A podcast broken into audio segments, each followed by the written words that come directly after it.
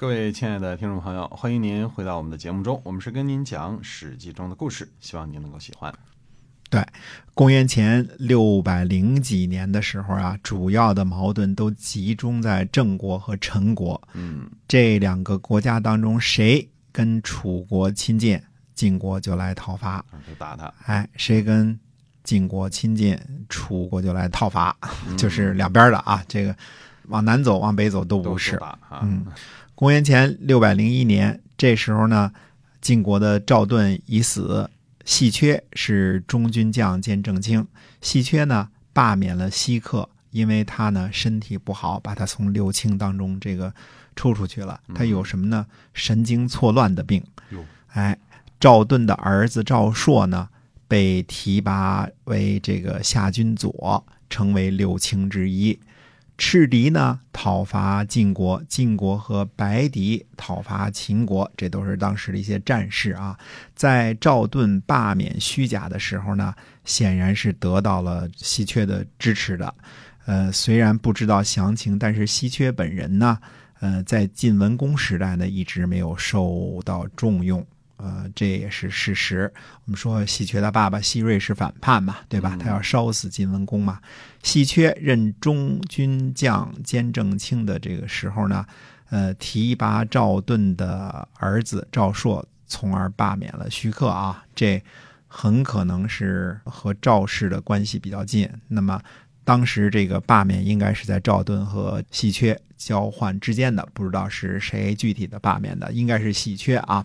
那么，呃，所以呢，原来的时候，细缺是反叛细锐的儿子，因为续臣，也就是虚假的爸爸啊，鼎力推荐，然后呢才恢复的封地。可是呢，他并没有和虚假呢结成一党，这其中的原因呢就无法猜测了。呃，应该是那个时候人们都一心为公，还是说政治上的考虑？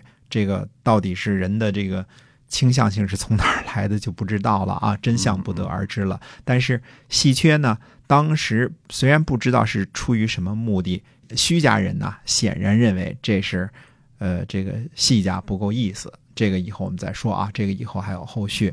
公元前五百九十九年，鲁宣公去齐国朝见。齐国呢就归回了冀西的这个土地，就归还了，给了鲁国，又回来了。这一年呢，齐惠公卒，齐灵公继位。齐惠公的这个宠臣叫崔杼，被轰走，去了魏国。这些年来呢，这个征伐的事实上呢，基本上都是叫做歹戏拖棚啊。陈国和郑国，嗯，哪家投奔晋国就被楚国揍。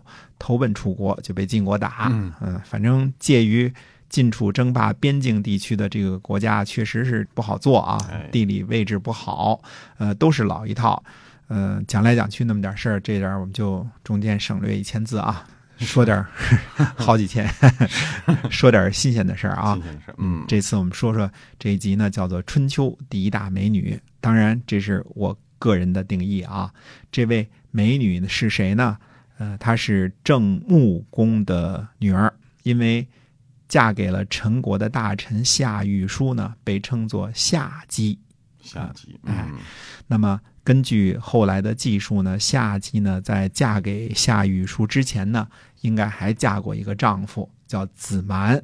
这位子蛮呢，姓字名谁都不知道，年纪很轻就死了，夭夭折了，并无记载。呃，有点怎么说呢？这个夏姬呢？按照后来迷信的说法，有点克夫啊，啊，有有有点，嗯，夏姬呢，呃，第一次出现呢是在史书上出现的是公元前六百年，史书上说呢，陈灵公、大臣孔宁和大臣伊行父都和夏姬有关系，呃，史书上。不记载那么清楚啊，但这个时候呢，夏玉书呢应该人还在呢，人在呢，但除了后来被杀啊，几乎都没有什么记载，就只是个龙套。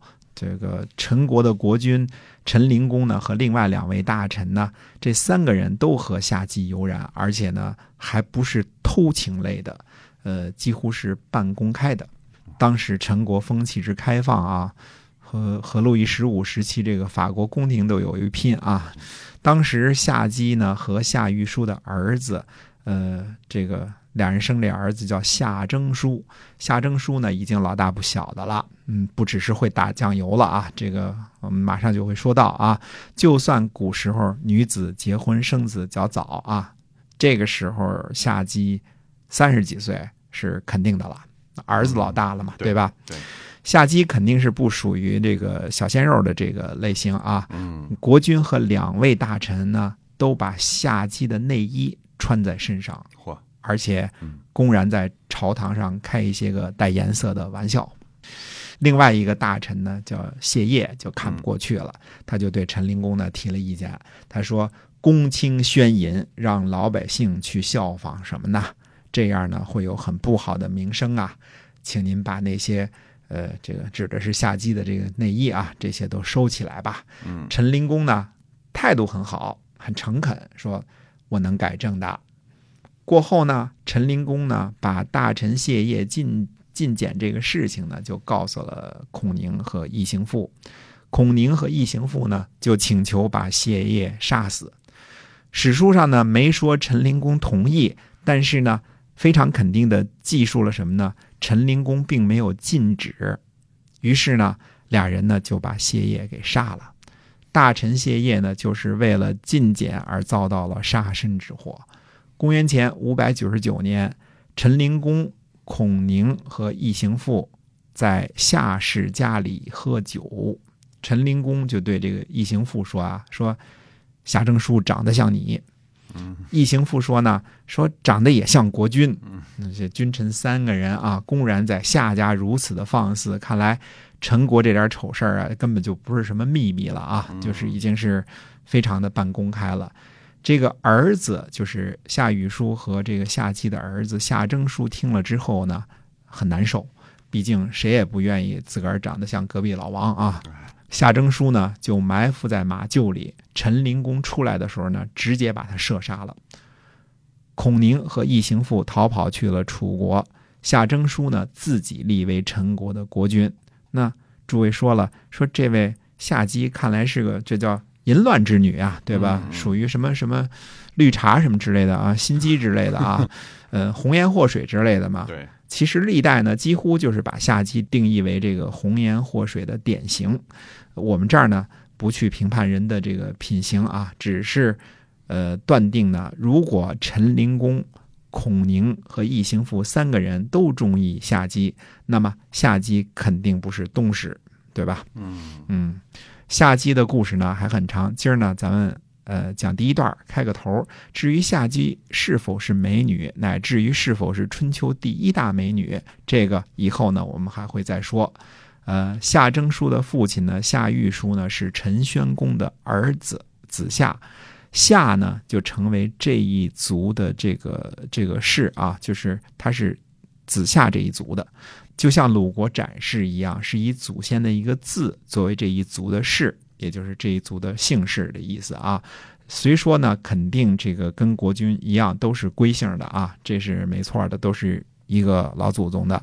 但是夏征舒呢，肯定他没有这个继承国君的顺位，但是呢，他就直接把陈灵公杀了，并且自己呢自立为陈国的国君。那么这个事儿呢，后边也还没完。那么预知后事如何呢？且听下回分解。